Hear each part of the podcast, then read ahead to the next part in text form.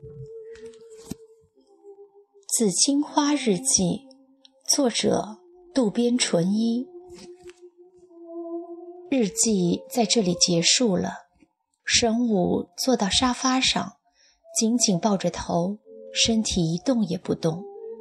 刚才读到的日记太恐怖了，不是让他看到了自己压根就没想到的事情。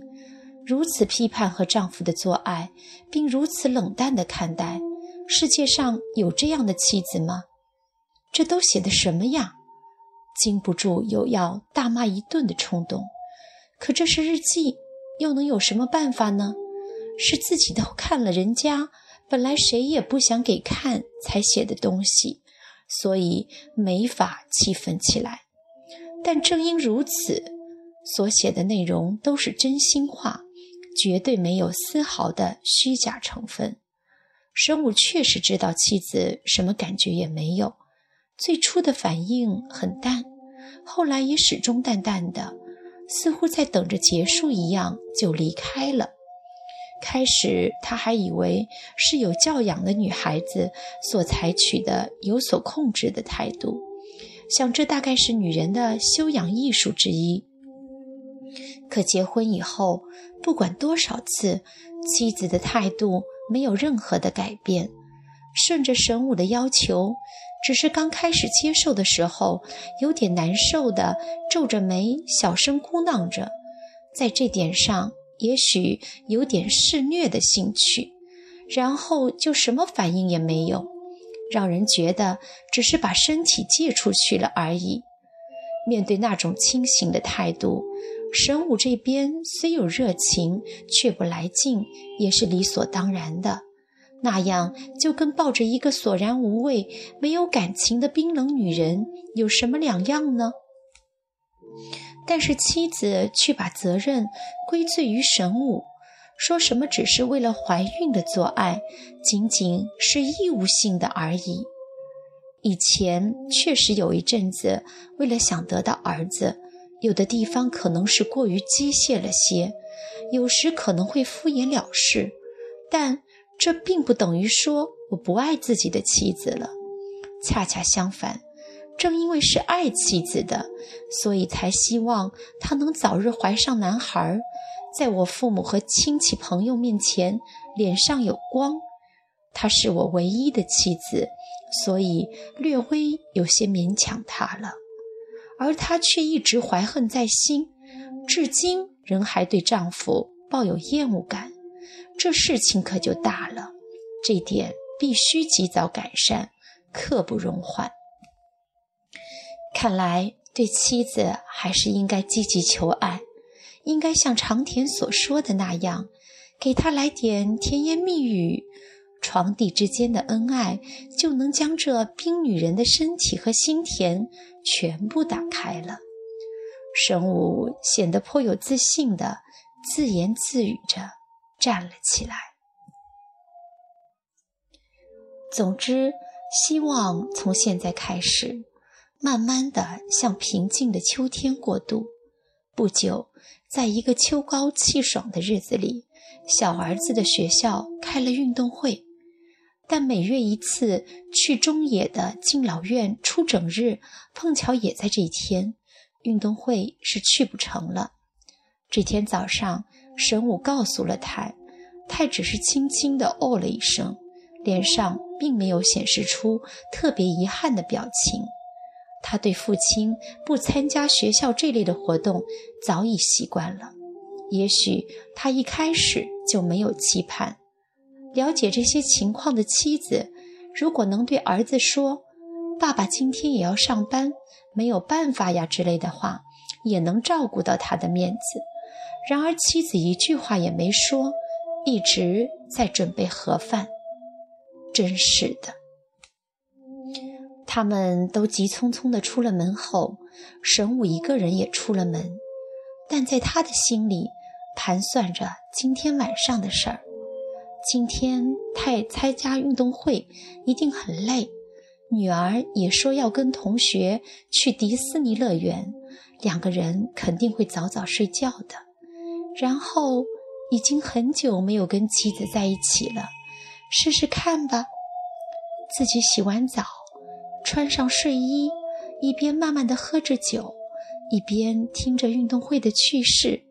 当气氛比较和谐时，就凑到妻子的面前，像不经意的去抚摸背那样抱住妻子，好像在问怎么样。当然，妻子一定会吃惊，也许会抵抗。不管这些，只要抱住他，就先接吻。如果能到这一步，妻子本身也是希望被拥抱的，那么就不会抵抗了吧？下午五点，长寿园的工作完了之后，神武就去了新宿的广场宾馆。他已与师之约好在这里见面。两人打算一起在四十四层的法国餐厅共进晚餐。他们坐在能欣赏到窗外夜景的餐桌旁，吃完饭已经九点了。由于有点疲倦，就没有开停放在宾馆的汽车，而是漫步到附近的诗之家去休息了一会儿。在那里稍作休息后，他就告辞了。世之把他送到楼门口，微笑地挥着手说：“明天的高尔夫，加油啊！”他的纯真爽朗，显得非常可爱。吃饭时，神武与师之聊了医院以及秋天旅游的话题。言谈中，师之无意中谈到：“最近护士长对我特别和蔼。”神武对这句话多少有点在意。他问道：“怎么回事儿？”他说：“为医疗保险的事儿，我加班时，他特意买来了奶酪蛋糕，还说这么晚了，辛苦了。该不是注意到了我们之间的关系吧？”听神武这么一问，是指歪着头回答说：“说不定，如果让护士长这个长舌妇知道的话。”那整个医院也许就都知道了。然而到目前为止，神武并没有感觉到那样的气氛。不必在意，一半是说给自己听的。神武与世之分手后，回到宾馆的停车场，开车回到家时已经十二点了。跟预想的一样，孩子们都已经睡了。只有妻子在厨房记家庭开销的豆腐账。神武对妻子解释道：“长寿园的事务局长邀请我到酒店去了一下。”说完，打开冰箱喝了一杯水。妻子没有搭话，只是在默默地记着家庭收支账。从后面看上去，他那雪白的脖子显得更白。要想和他亲热的话，也只有在此时了。神武下了下决心，从后面走上去，突然张开双手抱住了妻子的双肩。一瞬间，妻子叫了起来：“干什么？”并且甩动肩膀，竭力摆脱神武的双手。当然，神武是要拥抱他，不管他如何反抗，死死的。抱住不放，妻子拼命反抗，缩小身子，从神武的双臂中滑了下来，一用劲，哐当一声撞到了碗橱上，跌倒在地。神武好心好意的想拥抱妻子，跟他亲热亲热的，谁知他却不领情。一见倒在地上的妻子，脸上露出的不是惊讶，而是满脸的憎恨。妻子倒在地上，神武也不过去搀扶她一把，撒手不管，径直穿过客厅，头也不回地进了自己的书房，使劲把门关上。这种事还要反抗，真不知妻子的反抗为何如此强烈。总而言之，一句话，那就是她不愿与我同床共枕。日记本里。倒是写着希望得到丈夫的搂抱，真的去抱他的时候却逃跑了。既然那样，那种人为什么还要去抱他？我自己明天要去打高尔夫球，六点还得起床。尽管这样，我今夜还想与妻子做爱，他却对我拒之千里，真是岂有此理！总之，与失之相比，妻子是太乖僻了。神武进了房间后，嘴里还在发出啧啧声，表示不满。然后坐到书房的椅子上，再给诗之发了“祝你晚安”的短信和一个红心符号。他看到这些，肯定会知道我和妻子没有床笫之欢，而且自己曾告诉过诗之好几次，现在与妻子在肉体上已经没有关系了。结婚到了十五六年，当初的那种热情会消失殆尽。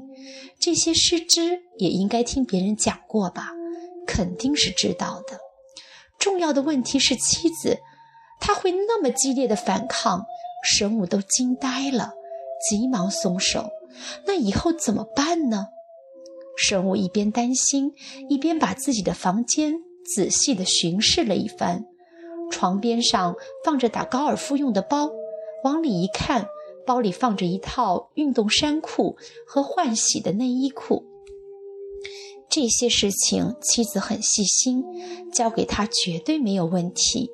但是当只有两个人的时候，就变得十分固执，不听话。但是他刚才撞在腰部了，没问题吧？因为不放心。神武再次来到客厅看的时候，妻子已经不在厨房了，大概已经休息了吧。神武还是有点不放心，走到妻子的寝室门口，先做了个深呼吸，然后敲了几下门。